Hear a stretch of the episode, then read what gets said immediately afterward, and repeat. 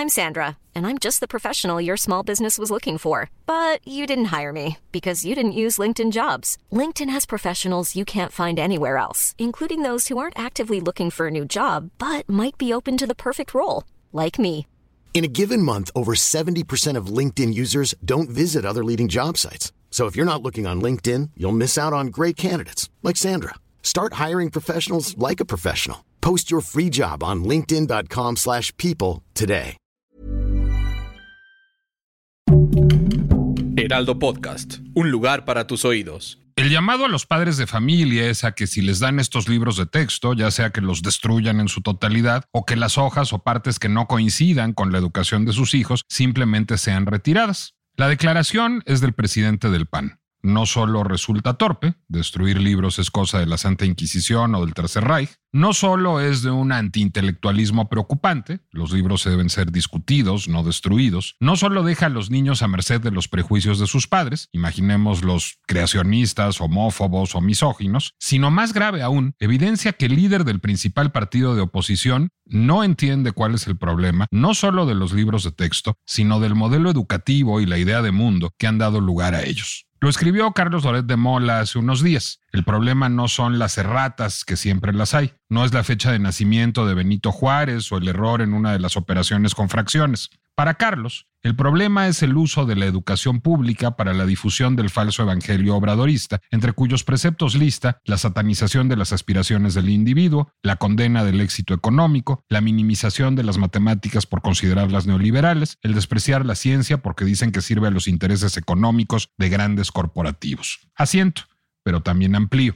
He dado más que una ojeada a los libros de texto y he leído a conciencia sus textos de presentación. Obviaré por sabido que se trata de piezas sobreideologizadas y trasnochadas, trufadas de referencias a Bakunin y al poema pedagógico de Makarenko. Preferiré señalar con preocupación que esos textos y el enfoque general de la nueva escuela mexicana todo resultan, manifiesto que son, de un solipsismo rabioso.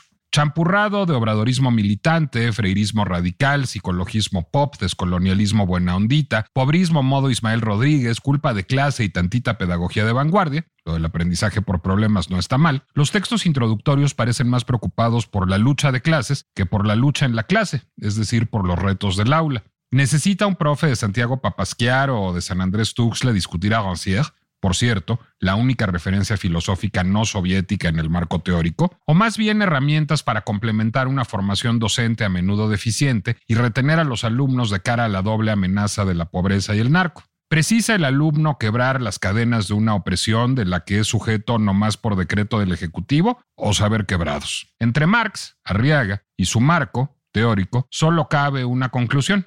La educación es demasiado importante para ponerla en manos de los políticos. Este texto fue publicado hace unos días en el Heraldo de México y su autor es un señor que es hijo de un político. De hecho, es hijo de alguien que fue secretario de Educación. Este señor tiene un podcast, un podcast cuya invitada para discutir los libros de texto y la nueva escuela mexicana es una política, de hecho, una política que fue secretaria de Educación de la Ciudad de México. Y entonces, ¿por qué dice que la educación es demasiado importante para ponerla en manos de los políticos? Bueno, pues esa es la pinche complejidad de la retorcida mente del autor de ese texto, Nicolás Alvarado.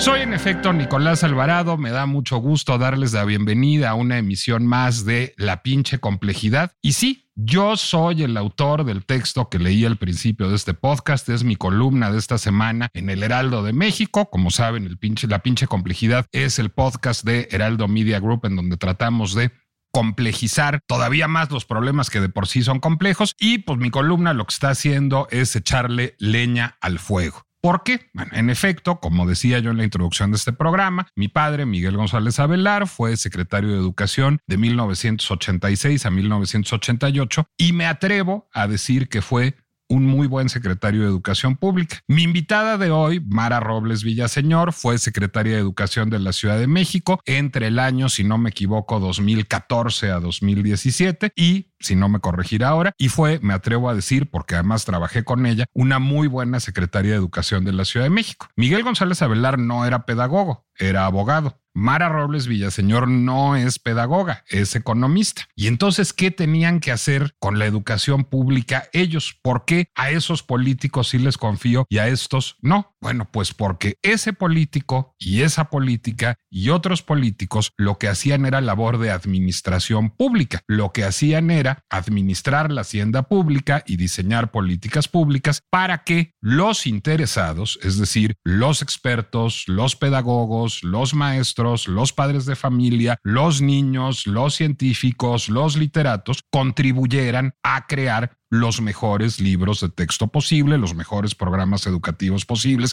y los mejores diseños programáticos y curriculares para las escuelas. Esa es la función de un político en la educación. Jaime Torres Bodet no escribió los libros de texto gratuitos. Los libros de textos gratuitos los, los escribieron entre muchos otros Martín Luis Guzmán, Agustín Yáñez, es decir, personas que sabían de la materia. Lo que le toca a un Jaime Torres Bodet, lo que le toca a un Miguel González Avelar, lo que le toca a un Jesús Reyes Heroles, a una Mara Robles Villaseñor, a un Salvador Martínez de la Roca, a cualquiera que esté como autoridad educativa, sea federal, sea estatal, pues es diseñar políticas públicas y facilitar que aflore el conocimiento. No Mara Robles Villaseñor, aquí presente.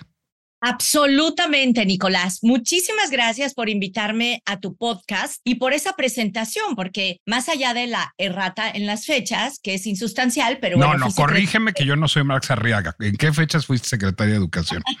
Del 2012 al 2015. Pero lo relevante de lo que has dicho es que efectivamente tu servidora no es una pedagoga, yo soy una estudiosa de la política pública educativa y eso sí, tengo una especialidad en planeación de la educación superior y mi vida ha sido precisamente desde como dirigente estudiantil hasta como secretaria de educación, luego como rectora del Centro Universitario de los Altos de la Universidad de Guadalajara, luego como presidenta de la Comisión de Educación del Congreso del Estado. Es como bien dijiste, buscar a los que saben, buscar a los expertos, buscar a los especialistas, darles libertad absoluta en un ambiente de pluralidad para que las discusiones sustantivas, las importantes, se den en absoluta diversidad y que no sea el dogma, sino el conocimiento científico y la idea democrática de creación de ciudadanía lo que prive en la elaboración de la política pública. Pero bueno, esa es solamente la, la presentación, la introducción. No, pero a ver, no es menor la presentación, querida Mara, y perdóname que te interrumpa, que es una costumbre que tengo hace ya mucho tiempo,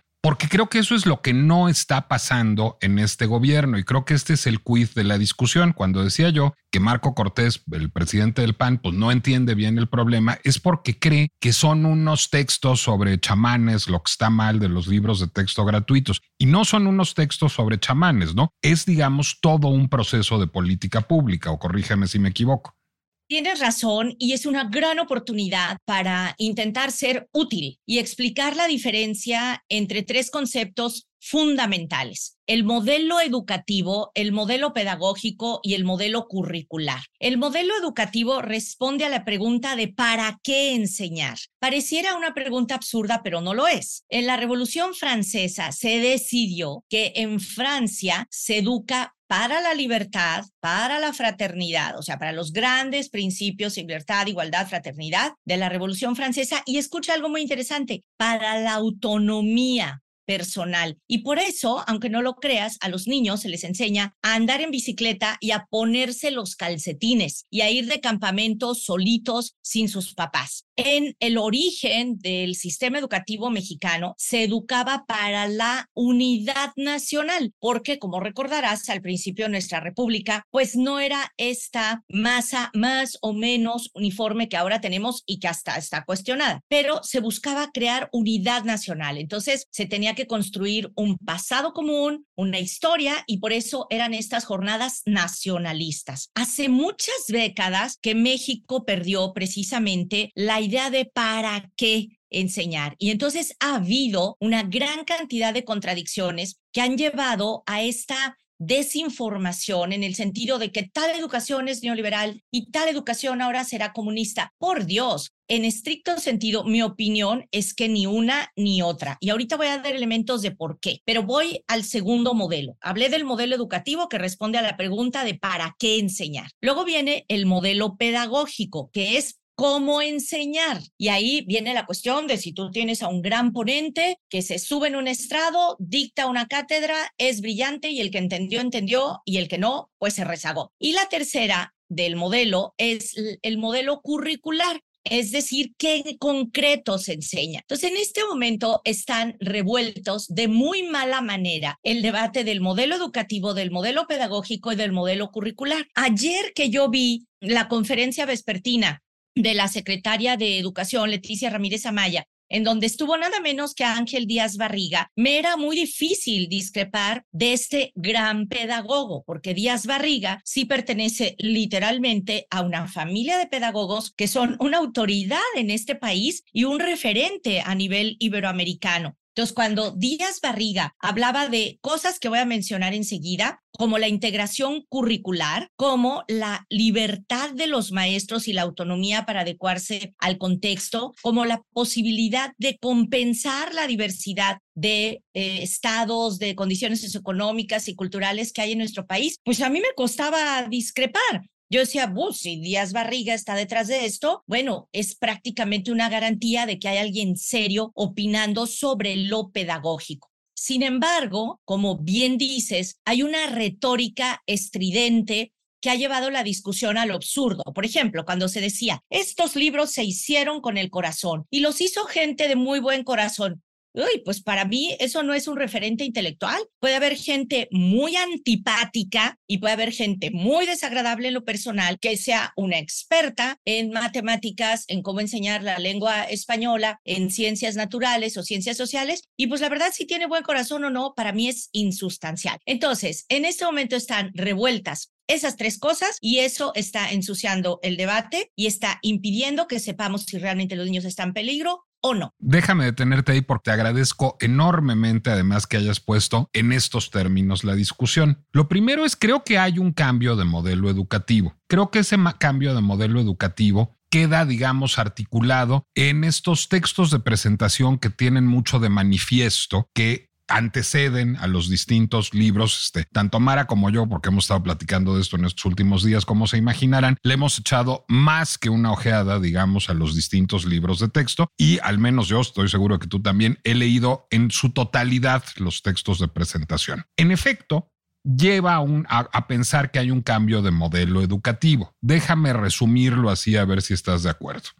En los gobiernos de la transición se buscaba, creo, educar para la ciudadanía. No sé si se lograba, es decir, creo que no, entre paréntesis, creo que era bastante fallido el modelo pedagógico y era bastante eh, fallido el resultado, pero el modelo educativo decía, aquí vamos a formar ciudadanos que sean dueños de, sus decisiones, que ejerzan el pensamiento crítico y que puedan labrarse una buena vida en términos económicos, políticos, sociales, culturales y afectivos. No creo que eso se haya cumplido, pero el modelo educativo era ese. Lo que dice el nuevo modelo educativo es nosotros queremos funcionar, eh, queremos formar a un ser que funcione en comunidad. Queremos formar a un ser al que no le interese eh, las reivindicaciones individuales, al que no le interese la generación de plusvalía, que esté, digamos, eh, separado o cuando menos crítico del paradigma científico que asociamos con una dominación política eurocentrista y queremos que esta persona recupere saberes tradicionales y se nutra de lo que suceda en comunidad. Bueno, yo estoy más de acuerdo con la primera visión que con la segunda, pero eso aunque ustedes no lo crean, no es importante. ¿Y por qué va a privar una visión de construcción de ciudadanía? ¿Y por qué va a privar una visión comunitaria? Es decir, ¿de acuerdo a quién? ¿De acuerdo a qué partido gobierne? Y si mañana tenemos un gobierno nazi, entonces será, no, estoy diciendo ni que los gobiernos de la transición ni que el, gobierno de la disque cuarta transformación lo sea, pero si mañana tenemos a un señor que crea que hay que aporrear gatos por las calles, entonces el modelo educativo va a pugnar por aporrear gatos en las calles? Es decir, ¿de veras así de veleidoso puede ser el cambio de modelo educativo? Creo que ese es el problema que estoy caricaturizando, por supuesto, pero es el problema de base, ¿no? O sea, se cambió un modelo educativo por decreto. Ese es el problema que es gravísimo. Afortunadamente, estoy muy bien informada. Por un lado, se reformó el artículo tercero constitucional. Participé intensamente en ese proceso porque lo que no dijimos es que también soy diputada local y en ese momento era la presidenta de la Comisión de Educación del Congreso del Estado de Jalisco. Eres diputada local por el partido Hagamos en Jalisco. Es correcto. Entonces, en la anterior legislatura, la presidenta de la Comisión de Educación de la Cámara de Diputados, por primera vez, y ella es una maestra que se reivindica integrante de la 4T, fíjate bien, Nicolás, nos convocó a que los congresos de los estados no fuéramos solamente una oficialidad de partes de la reforma constitucional. Realmente se nos incluyó, se nos escuchó y además logramos colocar en la reforma al artículo tercero constitucional conceptos que me son carísimos como el que tú conoces de educación para la vida. De tal manera que la reforma al artículo tercero constitucional, me duele un poco decirlo, al final de cuentas terminó siendo el cajón del sastre. Una forma de no controvertir, de no excluir, fue que se incluyó lo que dijimos todos. Y sinceramente es reiterativo, pero no hay nada de lo que podamos avergonzarnos. O sea, se conservó el contenido clásico del artículo tercero constitucional, precisamente el que decía que la educación tiene que ser universal,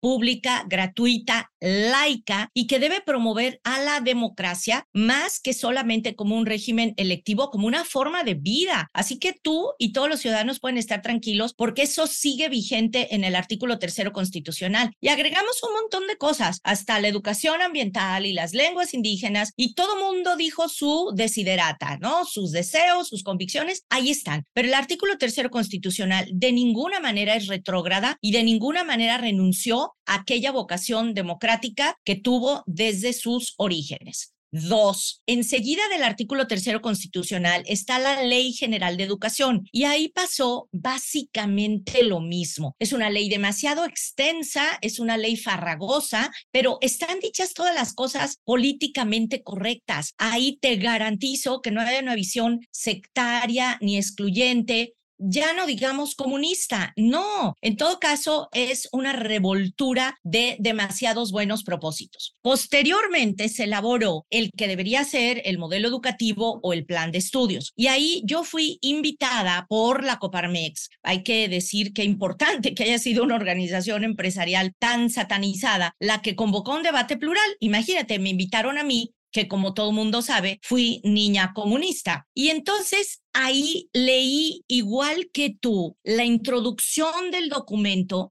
y luego leí el resto del documento que tiene más de 244 cuartillas. Y en efecto, en las introducciones, en todos estos prefacios, en todos estos textos que están al principio de lo sustantivo, está esa retórica sumamente estridente, sumamente antagonista un poco atrasada desde mi punto de vista para lo que ahora constituye el debate de las fuerzas progresistas a nivel mundial. Bueno, pues ya cuando la vanguardia de la educación es Macarenco, pues sí estamos en problemas. Cuando te metes a leer que por cierto es un pedagogo al que definitivamente hay que leer entre todos los demás. Entonces, cuando me pongo a leer los 244 eh, elementos que contiene este documento, me encuentro que no, que ahí no están barbaridades ni cosas inaceptables. Y lo mismo está pasando en los libros de texto. En efecto, tienen erratas como casi todos los libros tienen erratas y tienen algunas pifias que deben ser corregidas, no me cabe la menor duda, pero que de las introducciones se pueda decir que están vertidas íntegramente en el contenido del plan de estudios y de los libros de texto, de verdad que no. No es así. Y si leíste en Nexos a Irma Villalpando o la escuchaste en un podcast de tu competidora y maestra Gabriela Marketing, te habrás dado cuenta de que en efecto no es así. Esa retórica eh, hasta cierto punto izquierdista o tal, no está en el contenido, como sí están las erratas, donde en todo caso empieza el problema, y si quieres ahorita hablamos de eso, es en el método de educar. Y vamos a ver que tampoco es un problema, pero quiero terminar diciendo que precisamente no se hizo el piloto de ese documento importante porque una organización controvirtió e impidió que se hiciera el piloto. Entonces, ahora estamos un poco chistosos porque hay quejas de que no se hizo el piloto para aprobar el plan de estudios, pues porque hay una orden judicial que impidió que se hiciera el piloto. Y lo que no se ha publicado en este momento, y está muy mal, son los programas o programas sintéticos que preceden a los libros de texto. Yo quisiera mostrar mi acordeón para que todo el mundo lo tenga claro. O sea, tienes artículo tercero constitucional, tienes Ley General de Educación, luego tienes plan de estudios, luego tienes programas o programas sintéticos y el último eslabón de la cadena son los libros de texto. Entonces, claro, lo que ahora resulta inconexo es que no se hizo el piloto del plan de estudios, no se conocen los programas y están ahí los libros de texto. Los libros de texto tienen unas introducciones estridentes, pero los contenidos tanto del plan de estudios como de los libros no corresponden a esa estridencia, aunque tengan erratas. Entonces, digamos que hay que ser bastante más cuidadoso a la hora de sacar conclusiones, porque si no, corremos el riesgo de empeorar todo aún más, porque me falta hablar en las siguientes intervenciones que me lo permitas. Pero no te lo voy a permitir ahora. Pero de te lo tengo más que interrumpir porque te, porque te tengo que discutir este asunto. A ver, yo celebro el espíritu con que estás, estamos teniendo esta discusión, pero no estoy de acuerdo con muchos de sus contenidos. Y voy a decir por qué. Sin duda, el plan de estudios está, por cierto, ¿eh? lo que no están son los programas sintéticos. El plan de estudios fue publicado en el Diario Oficial de la Federación en el año 2022. Lo que no están son los programas sintéticos y es gravísimo. Primera cosa que me preocupa es cuál fue el proceso de elaboración de estos textos. Pues no, este, unos maestros de muy buen corazón, a mí no me dice, como decías tú, absolutamente nada o con el corazón podrido, me da exactamente igual. ¿Cuál fue el método de reclutamiento de esos maestros? ¿Cuáles son sus credenciales? ¿Cuáles son sus competencias? ¿Cuál es el, el enfoque educativo, pedagógico y didáctico que utilizaron en la redacción de esos libros de texto y en qué momento se involucró a otros actores en esa discusión. Esa me preocupa enormemente. Esa es de proceso. Pero segunda que me preocupa enormemente, no, no todo termina en las introducciones estridentes. Las introducciones son, digamos, más preocupantes que estridentes. Son al mismo tiempo, digamos, ejercicios de propaganda y unas cosas abstrusas que yo creo que ningún maestro va a comprender jamás. O sea, yo me imagino a un maestro de Santiago Papasquiaro, como decía en el texto, o de San Andrés Tuxtla, con un grupo de chamacos que no hacen caso y que los está tratando de reclutar la maña. aquí con unas referencias a Bakunin y a Makarenko. No sé si les sean muy útiles en su vida cotidiana. No sé si es lo que necesitan los maestros. Pero más allá de eso, el asunto y cito otra vez a Irma Villalpando, a quien ambos escuchamos y leímos, pues el asunto trasciende las introducciones porque en efecto hay en los contenidos de los libros de texto, digamos, varios procedimientos o varias metodologías. Una que me parece bien, es esta idea del aprendizaje por problemas o por proyectos y no necesariamente por materias. Esa la voy a problematizar de una primera manera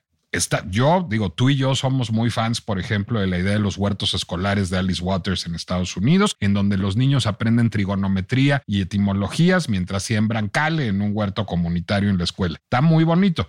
No más que para eso hay que saberse la tabla del 7. Si no se sabe uno la tabla del 7, pues no, no hay Alice Waters, no hay Macarenco, no hay Freinet, no hay un carajo. O sea, si uno no sabe la tabla del 7, pues no se puede aprender nada ni en proyectos, ni en problemas, ni en competencias, ni en una chingada. Es decir, ese es el primer problema que a mí me preocupa. Hay una serie digamos, de competencias mínimas que los libros de texto no están tomando en cuenta. O sea, si uno no sabe conjugar los verbos, pues no puede hablar, no puede hablar de nada, ni de comunismo, ni de neoliberalismo, no lea Ayn Rand, no lea Bakunin, no lea a nadie. ¿Por qué? Pues porque no sabe uno conjugar los verbos. Ese es un problema grave. Esas competencias las veo dolorosamente ausentes de los libros. Otro problema que veo de manera muy real en toda la parte, digamos, que tiene que ver con lo literario, y esto lo señala de manera muy importante Irma Villalpando, pues hay una recuperación de los de las voces silenciadas y de los saberes tradicionales y todas estas cosas que están ahora tan de moda y que me parecen muy bien, pero no no me parece que sustituyen la lectura del Jardín de los Senderos que se bifurcan de, de Jorge Luis Borges.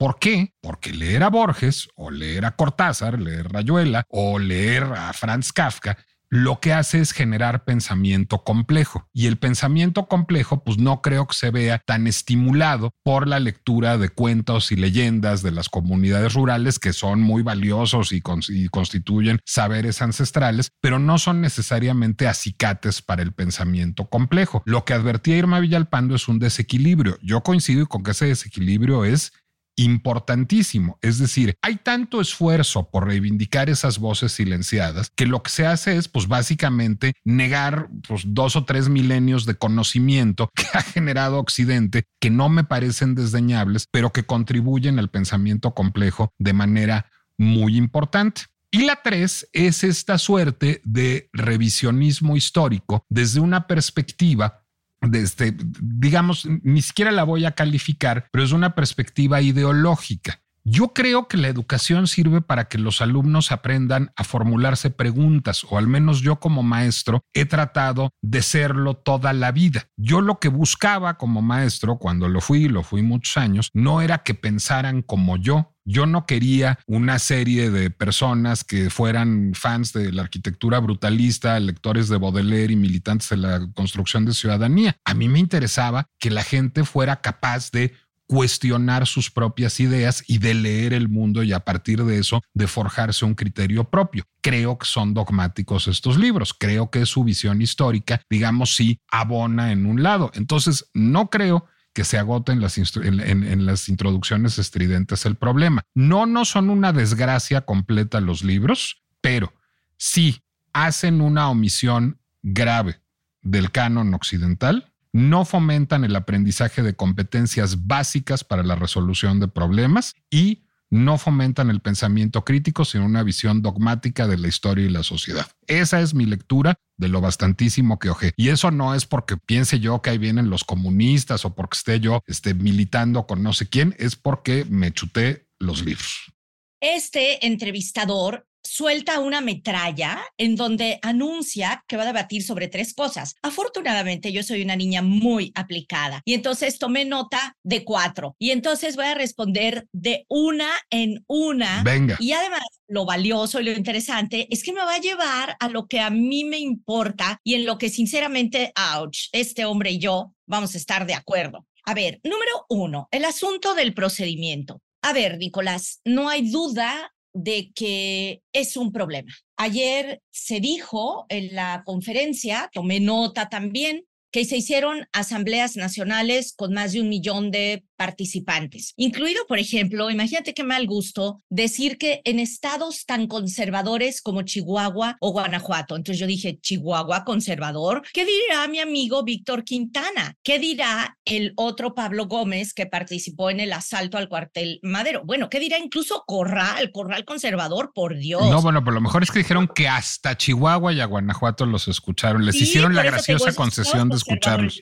Qué barbaridad, o sea, eso está terrible, eso es una descalificación gratuita que efectivamente, como dije, eh, baja el nivel del debate, lo ensucia, pero no hay que distraernos, no hay que distraernos de lo fundamental. Se dice que hicieron asambleas nacionales con más de un millón de participantes. Por Dios, todos sabemos cómo son esas consultas. También participé personalmente en el Coliseo Olímpico de la Universidad de Guadalajara cuando Esteban Moctezuma era el secretario de Educación y vino a hacer la primera consulta. Bueno, pues éramos una masa que aunque no lo creas, presentamos nuestras ponencias por escrito, que recibieron un número y luego se sometieron a una tómbola y con unas pelotitas se decidió quién hablaba y quién no. Esas son las consultas, por favor. Después se habló de que se hizo consulta a las familias, convocatorias abiertas, grupos de reflexión y formación, una, también otro nombre ahí, caravana de la nueva escuela mexicana, unas mesas con especialistas y que 199 mil personas entraron al Drive y que hubo una gran cantidad de eh, videos en YouTube. Yo lo que quiero...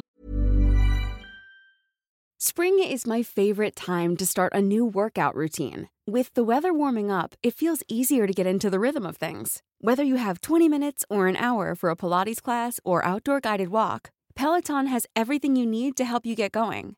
Get a head start on summer with Peloton at onepeloton.com.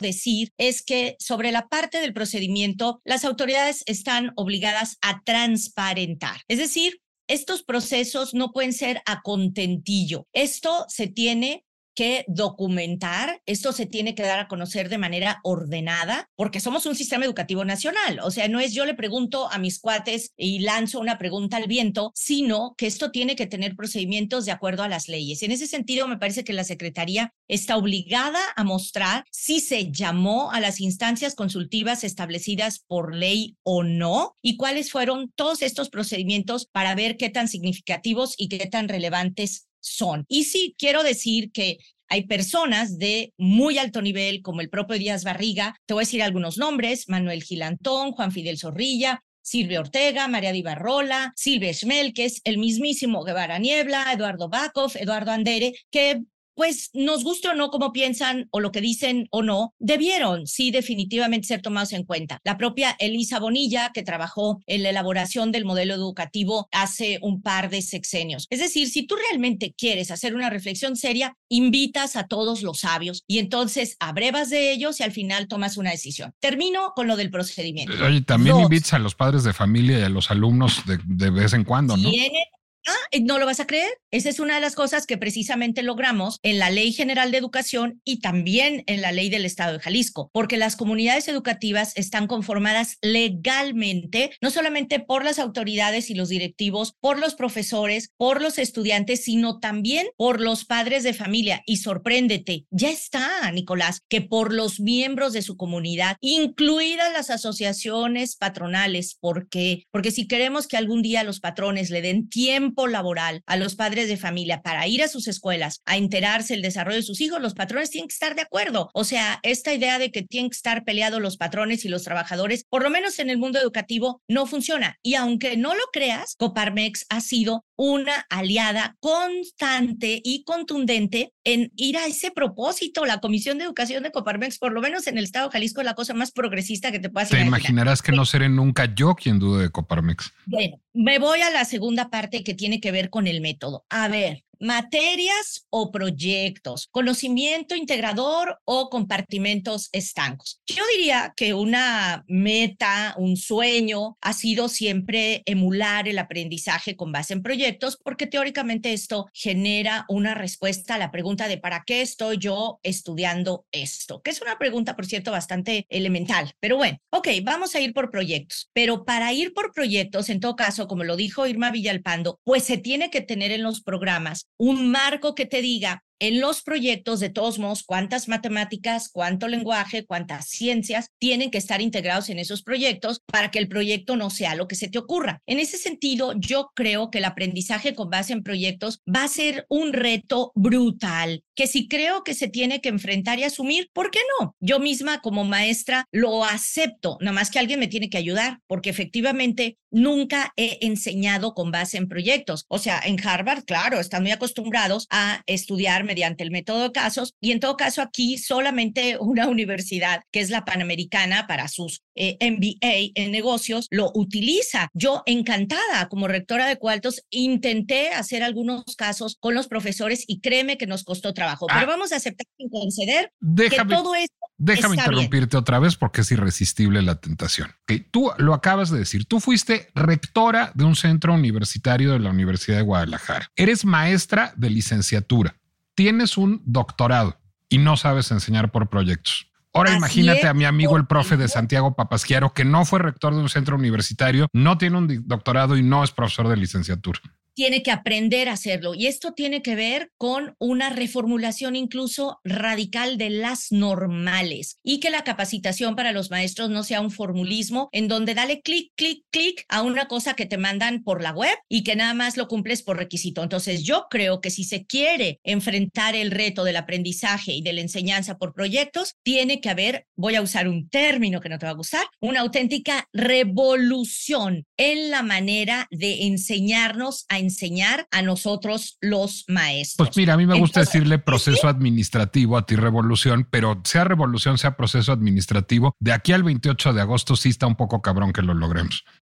Va a ser muy complicado, pero sobre todo voy a darte la razón en algo, Ash. Eso que dices del desequilibrio en la falta de contenidos, miren, todavía hay que estudiarlo porque en teoría, el día de ayer, apenas entre 5 y seis y media de la tarde, la secretaria de Educación develó los libros. Antes tuvimos acceso a una serie de libros electrónicos que creemos que son los libros y esos los ha estado estudiando un sector serio. Pero en realidad, hasta el día de ayer, y no se pueden descargar, vamos a poder estudiarlos a profundidad. Yo no he podido leer todavía, por ejemplo, el análisis que hace el Instituto de Literacidad de la Universidad de Guadalajara, que es muy serio y que ya tiene una primera opinión. Entonces, ese asunto del desequilibrio en los contenidos, yo digo que tengamos paciencia y todavía tenemos tiempo de dar una opinión categórica, pero ahora sí voy a lo que quería llegar y tú vas a estar de acuerdo conmigo, aunque no quieras. Vamos a decirlo en inglés, además, back to the basic, o sea, volvamos a lo básico. ¿Dónde estaban nuestros chicuelos antes de este debate? ¿Dónde estaban antes de la pandemia y dónde estaban después de la pandemia? Agárrate, Nicolás Alvarado. En 2018, en México, la prueba PISA dijo que los estudiantes mexicanos obtuvieron un puntaje bajo del promedio de la OCDE en lectura, matemáticas y ciencias. En México, solo el 1% de los estudiantes, 1%, obtuvo un promedio de desempeño en los niveles de competencia más altos en al menos un área de los, del promedio de la OCDE y el 35% de los estudiantes no obtuvo un nivel mínimo de competencia en las tres áreas. Voy a seguir.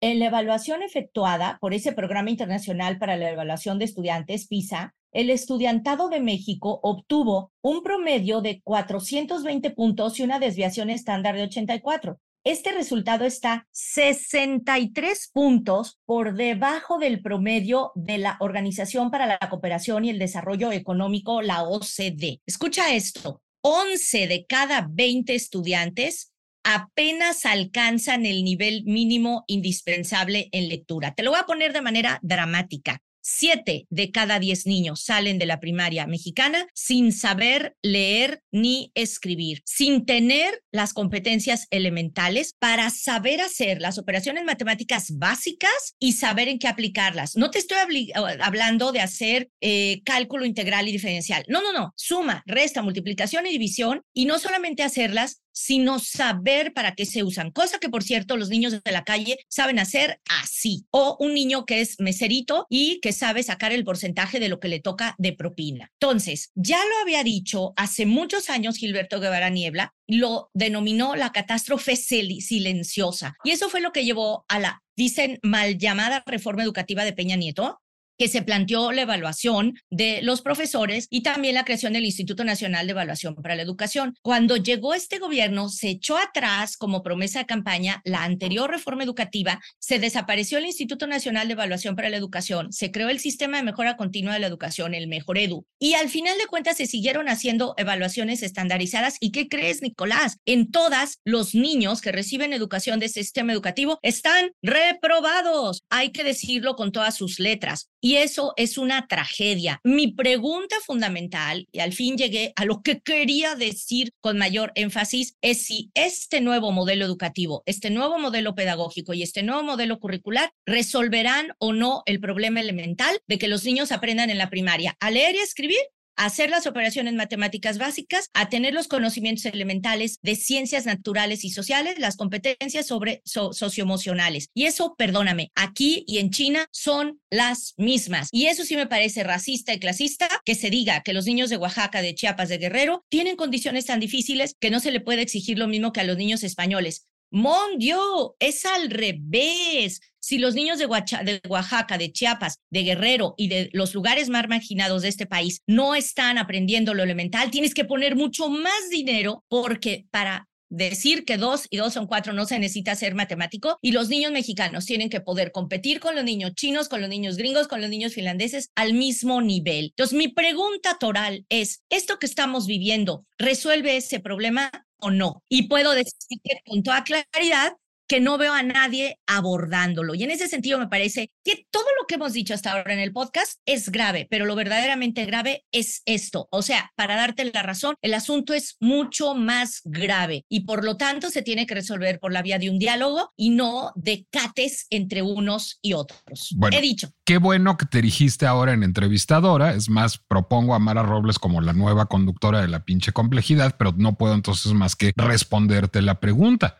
Pues mi respuesta es no. O sea, después de, a ver, este, soy un pedagogo, no, soy un maestro universitario, sí, sí, soy un maestro universitario. Pues después de haberle echado una buena revisada a todos los libros de primaria y al de secundaria, mi respuesta es no, no desarrollan las competencias básicas. O sea, nos veo pasando la prueba PISA. No, no nos veo pasando la prueba PISA más allá del 1% habitual. O sea, nos veo saliendo del último lugar de la OCDE con estos libros. No, no nos veo porque no creo que sean los saberes chamánicos y el, este, el dar opiniones con respeto sobre las emociones, lo que nos va a llevar a desarrollar esas competencias básicas. Y esas competencias básicas creo que son muy necesarias, y voy a hablar aquí de otro tema que me regresa al modelo educativo, pues son muy necesarias para conseguir trabajo, Mara. Es decir, finalmente de lo que estamos hablando es del futuro laboral de esos niños que en 18 años van a tener que salir a conseguir una chamba en una empresa o en una institución o en una OSC o en el gobierno o donde tú quieras y que no van a tener las competencias básicas lingüísticas o matemáticas para desarrollar ese trabajo. De eso estamos hablando y estamos hablando de un modelo que muy probablemente lo que esté haciendo, este, a lo mejor de manera inadvertida, pues es privilegiar a quienes puedan acceder a la educación privada, porque si puedes acceder a la educación privada, tendrás un modelo que te, te habrás educado con un modelo que te preparará para esas competencias, cosa que la educación pública no te habrá preparado. Esa es mi lectura. ¿Cuál es la tuya? No me voy a perder en el bosque de tus preguntas y voy a responder con mucha contundencia y claridad, porque ¿sabes qué quiero ser, Nicolás, en este proceso? Una escoba. Decidí que quiero ser una escoba para barrer la basura. ¿Le quieres dar de escobazos a Marx Arriaga? Yo también. No, escúchenlo, ya ven cómo él se regresa a ese debate entre conservadores y comunistas. No, no, no, no, no le hagan caso a Nicolás, me pueden hacer caso a mí, por favor. A ver, ¿para qué quieres la escoba? Si no es para darle, para darle escobazos a Marco Cortés, de acuerdo, vamos. No, para, o sea, para quitar la basura que precisamente impide el debate de fondo. A ver, lo que estamos diciendo tú y yo es verdaderamente, aunque no lo crean y parezcamos chistosos, la verdad estamos diciendo cosas muy serias. A ver, Nicolás y yo lo que decimos es que en este país los niños no están saliendo de la primaria aprendiendo a leer y escribir, hacer las operaciones matemáticas básicas y a tener los conocimientos de ciencias naturales y sociales elementales y la educación socioemocional para comportarse en sociedad. Es gravísimo. Escúchenlo bien, es gravísimo. Esto estaba así antes de la pandemia. Bueno, con la pandemia, esto empeoró exponencialmente en el mundo y México, por supuesto, que no es la excepción, porque además México duró sin clases mucho más que los países desarrollados. Entonces, a ver, nosotros estamos en el hoyo. Los niños mexicanos tienen problemas muy graves y nosotros necesitamos que sus profesores y profesoras tengan las mayores condiciones, las mejores capacidades, las mejores condiciones, las mejores competencias para sacar a los niños de ese hoyo este modelo educativo, este modelo pedagógico y este modelo curricular que se ha presentado puede o no tener una cantidad suficiente de insuficiencias.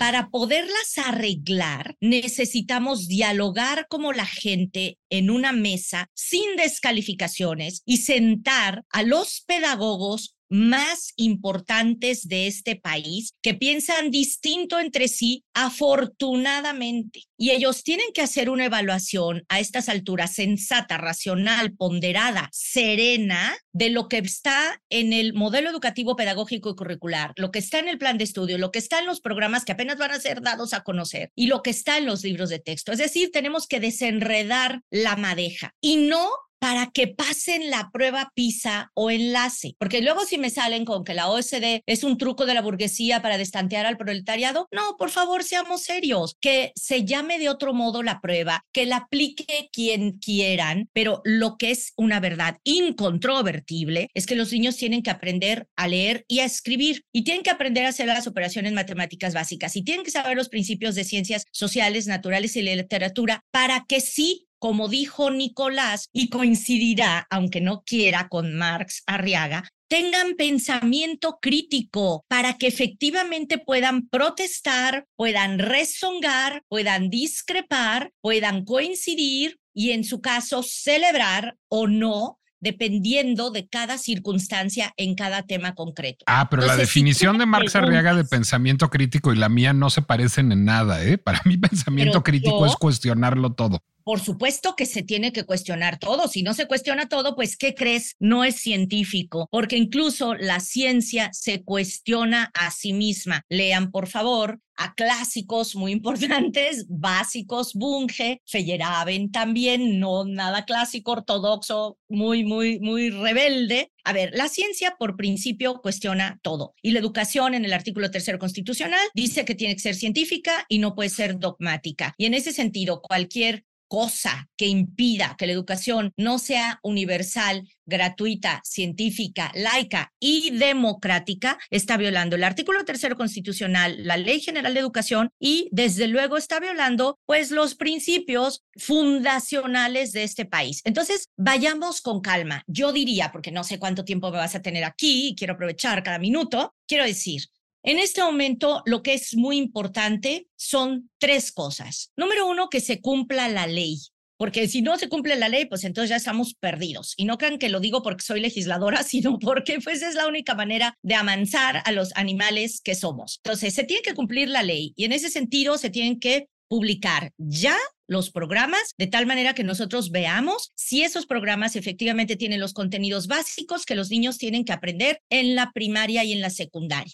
Dos, una vez que conozcamos esos contenidos, tiene que haber una comisión plural, imparcial, que examine con toda autoridad intelectual y con pluralidad los libros de texto para ver si efectivamente retoman todo lo que tiene que estar en los programas. Y después tiene que haber un planteamiento de formación serio para darle a los maestros los recursos pedagógicos para que puedan trabajar por proyectos. Esto, voy a volver a decírtelo y perdóname que te lo diga, si esto se hiciera, sería una revolución. Está mucho más allá de un asunto administrativo, sería un verdadero acuerdo, afidamento, pacto, como le quieran llamar, de unión nacional en torno a lo más importante que tenemos, que es enseñar a los niños de este país a tener las competencias, los conocimientos y las habilidades básicas para poder desarrollarse en sociedad. Y te voy a dar la razón, sí, para que trabajen, para que puedan tener empleo, porque pues sí, si viviéramos en el país del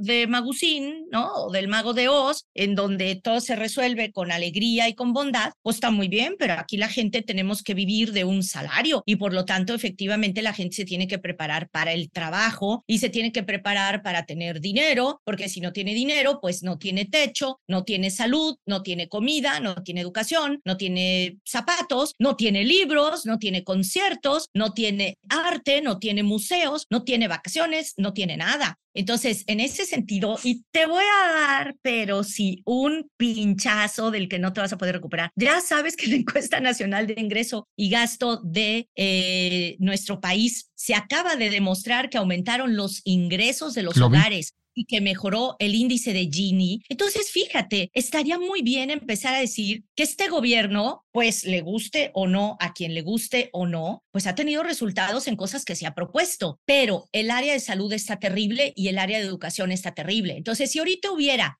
lo que se le viene diciendo visión de Estado, sería una gran oportunidad para que en lugar de agarrarnos a escobazos, utilicemos la escoba para barrer la basura de la discusión e ir a lo sustancial. Y a eso me pienso dedicar yo los próximos minutos, horas, años y días que reste mi vida, porque sí creo, Nicolás, que la educación es la única manera no solamente de dignificar al ser humano individual, sino colectivo. Y Conozco a la secretaria de Educación, a Leticia Ramírez Amaya, y puedo decir que efectivamente es una persona cuyas convicciones y cuya integridad personal y social hace posible que sea una persona que escuche. Yo le hago un llamado por los años que tengo de conocerla para que nos escuche a sus amigos y a los que no han sido sus amigos. Es el momento de, como se dice, volarse la barda, es el momento de tener altura de miras y yo creo que la secretaria debe convocar a todos estos expertos para que en una discusión serena, de buena fe, se haga un balance de lo que acabamos de mostrar, porque lo que está en juego es algo fundamental. ¿Cuál futuro? Es el presente, es, es lo más importante que tiene México. A ver, yo además de una escoba tengo una bola de cristal. Y te voy a decir qué veo en mi bola de cristal. Veo que esta señora secretaria con la que por favor no me invites a cenar próximamente no te va a hacer caso. Y Marx Arriaga tampoco te va a hacer caso. Y Marco Cortés va a seguir gritando comunistas, comunistas y llamando a que destruyas en los libros. Y si no es él, será otro. Y no se va a resolver el problema. ¿Por qué? Porque en este país absolutamente todo está politizado porque en realidad yo no veo a ninguno de estos personajes preocupados por lo que estamos discutiendo ahorita, o por lo que está diciendo Irma Villalpando, o por lo que está diciendo Gilberto Guevara Niebla, sino por jugar venciditas políticas. Y voy a regresar al principio de este podcast. No es demasiado importante la educación para dejarlo en manos de los políticos y eso me lleva a, ya sé que no es para este sexenio, no debería estar en manos de un órgano autónomo. No es esa la verdadera solución, que no pueda cualquier gobierno, cualquier ejecutivo federal modificar el modelo educativo a su antojo, sino que ese proceso del que tú estás hablando, en donde haya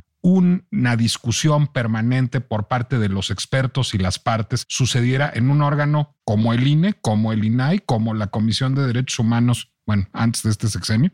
Voy a volver a buscar mi aguja en el pajar en el que pretendes esconderme. Fíjate bien, Nicolás, dijiste algo muy importante. Ok, tú no quieres ir a cenar con la secretaria de Educación, pues a lo mejor ella tampoco te quiere invitar. No me importa que no vayan a cenar. Los quiero sentados en una mesa como autoridades institucionales y a ti también, fíjate, porque ya ves que siempre he defendido que eres un gran divulgador de la cultura y precisamente personajes como tú deberían estar sentados en esa mesa porque tú demostraste que en la televisora considerada en su momento, porque ahora resultó que es su aliada, más fifí y más al servicio del capital, pues sí se enseñaba cultura.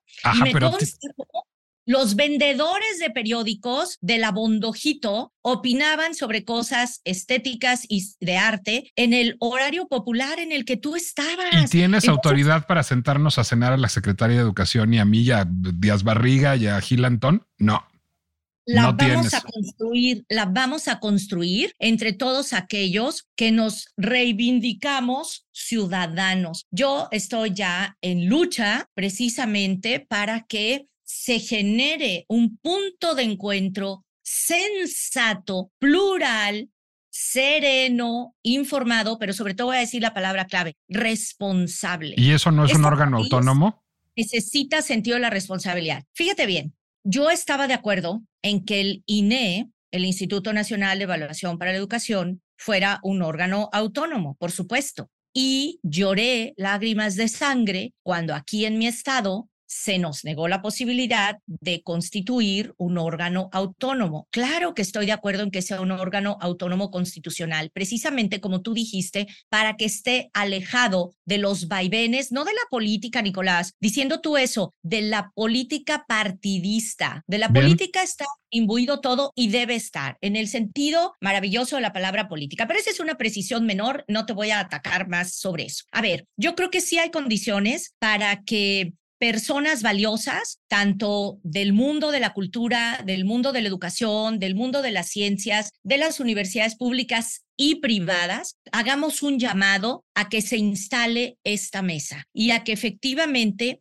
primero, como dije, se respete la ley y en segundo lugar, se abra un espacio de análisis y de reflexión que permita que esto no se convierta, para decirlo en latín, en un totu revolutum que derive en que los niños estén todavía peor que como ya estaban. Y en ese sentido, perdóname, le tienes que dar la razón a Marx Arriaga, porque ayer dijo que con el método anterior y con los métodos anteriores estábamos en la ruina en Pisa. Entonces es una verdad incontrovertible. Lo que yo le quisiera preguntar es, si con la nueva propuesta efectivamente vamos a salir de ese hoyo en el que estábamos. No importa si es PISA, sino en las competencias de lectoescritura y en las habilidades matemáticas básicas. Y eso, te digo algo, claro que se puede hablar de manera interesante y de manera sólida con alguien como Ángel Díaz Barriga, y como supongo el número de expertos y especialistas a los que ellos dijeron que habían consultado, pues nos tienen que dar los nombres, nos tienen que decir quiénes son y nos tienen que decir que concluyeron en sus reuniones porque este, este proceso que ellos dicen que se hizo perdónenme, tiene que ser transparente. No puede ser discrecional porque la manera de generar confianza es respetando la ley y rindiendo cuentas. Nada más y nada menos. Entonces, bueno, pues tú dirás si nos falta algo más o si en términos generales hemos cumplido el objetivo de tu super podcast en el era. Hey, it's Paige DeSorbo from Giggly Squad. High quality fashion without the price tag. Say hello to Quince. I'm snagging high-end essentials like cozy cashmere sweaters, sleek leather jackets, fine jewelry, and so much more. With Quince being 50 to 80% less than similar brands. And they partner with factories that prioritize safe, ethical, and responsible manufacturing. I love that. Luxury quality within reach. Go to quince.com slash style to get free shipping and 365 day returns on your next order. Quince.com slash style. Lo hemos cumplido, aunque confraternices con el enemigo de cuando en cuando. Eh, ¿En dónde puedo reclamártelo por redes sociales, Mara Robles Villaseñor? Ah, dame un momento porque estoy preparada. Y justamente yo estoy en contra de que alguien caracterice a otro como su enemigo. yo, yo tengo una lista larga, hombre. Yo vengo de una familia comunista, revolucionaria, cercana a la guerrilla y a buena hora nos volvimos eurocomunistas, vulgares, socialdemócratas y reformistas y desde ese momento decidimos que ya no teníamos enemigos, cuando mucho adversarios y cuando alguien dialoga, tarde o temprano, inevitablemente encuentra coincidencias con el otro como tú también lo haces. Ah, pues bueno, los, los, liberales de origen priista sí tenemos enemigos. Tú síguele no le hagan caso. Voy a decirles en dónde están mis redes sociales. Es arroba Mara Robles B de la Victoria. B de Villaseñor, pues, que suena con más alcurnia. Mara Robles B. Así te podemos encontrar en Twitter, en Instagram y en Facebook, ¿verdad? Así es, querido Nicolás, de verdad, qué privilegio, qué agradecida estoy porque ha sido un espacio en donde he podido decir prácticamente todo lo que he querido ha sido como una sesión de psicoanálisis. gracias y gracias a ustedes. Les recuerdo que La pinche complejidad es un podcast de Heraldo Media Group que pueden escucharlo en Spotify, Apple Music, Amazon Music, Deezer, YouTube o cualquier lugar en donde ustedes acostumbren escuchar podcast. Les recuerdo también que mis redes sociales, tanto en Instagram como en Threads, me pueden encontrar en Nicolás Alvarado Lector. Esas son mis redes sociales. Y aprovecho también para leer algunos de los generosos mensajes que nos han enviado pues, sobre el último podcast. Marlet dice, como madre, cuando hablábamos de Wendy Guevara, Marlet dice, como madre de una mujer trans, agradezco y reconozco la calidad con la que tratas el tema. Muchas gracias. Luis Estrada dice, excelente episodio. Solo recordar que venimos de un antecedente en 2022 en el que Torpecillo, que es queer, ganó Masterchef Celebrity en TV Azteca. Sí, por cierto, y yo varias omisiones burras cometí en el anterior podcast. No me acordé de Francis, la ilusión hecha mujer, y no sabía yo que existe RuPaul's Drag Race en este país tampoco me acordé de Libertad antes Armando Palomo. Disculpas y gracias a todos los que me señalaron esas omisiones. Jasmine Megalesia dice: Agradecí que describieras las otras actitudes de Wendy, además de lo graciosa. Yo esperaba una representación más femenina de lo trans y sí es su desexualización la que le permite gustar a la mayoría. Pues sí, en efecto, eso es preocupante y al mismo tiempo es alentador, es pinchemente complejo, pero menos que los libros de texto gratuito. Gracias a ustedes y como apunte, ya que andamos por esos temas, a Federico García Lorca nadie lo mató por defender a los humildes, a Federico García Lorca lo mataron muy probablemente por ser homosexual. Esa es una corregida de plana a Marx Arriaga. Nos escuchamos la próxima.